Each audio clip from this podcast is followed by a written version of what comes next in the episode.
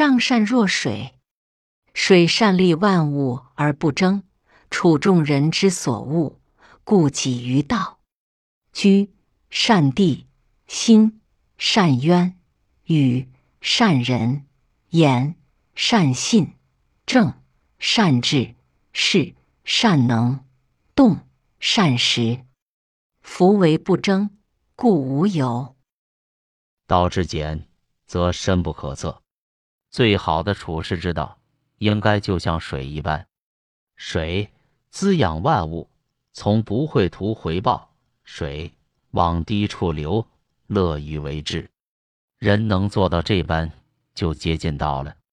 当然，如果能到这样，为人便是高深的道行了。刚刚学习《道德经》的时候，读到这篇文章，虽然听起来有道理，但是。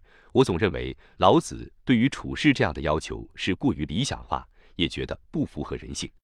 不过反复斟酌之后，我想到老子也曾提到“非无私，而是因无私，所以成其私”，所以我比较明白老子要说什么了。趋利避害，人之常情。处于世间红尘之中，就必有追求。既如此，那什么样的做法才能最接近到最没有代价的成功？其实，老子提供的是方法，而不是在表达一个几无人性的道德标准。当然，换个说法也是可以。一个人行为处事，若能效法水的优点，在与人相较时，愿意甘居下风；为人行事时，愿意低调谨慎；修心养性时，安于沉着虚静；对待朋友时，忠恕以对，言行一致，重守诺言。面对工作都能有序安排、合理妥善解决问题，遇事情能拿到出办法，能挑得起担子，做任何事情都能重时机、讲实效，把自己该做的做好，而不是天天盯着跟人比高下，不去争高下、争虚名，那即便不成功，也不至于有什么后悔，不至于有什么损失、过错了。老子其实在说的不是道德标准，而是行事方法、成功的方法。所谓不争，是为大争。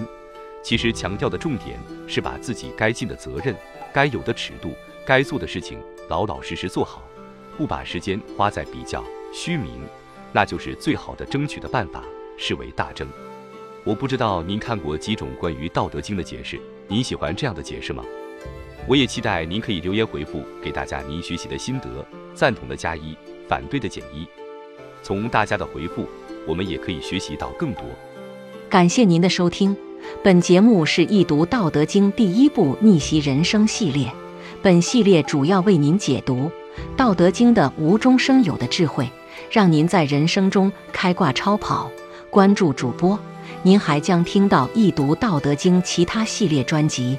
例如，运用《道德经》自然致富的智慧等等，期待您与我共同深入挖掘《道德经》的智慧与奥秘。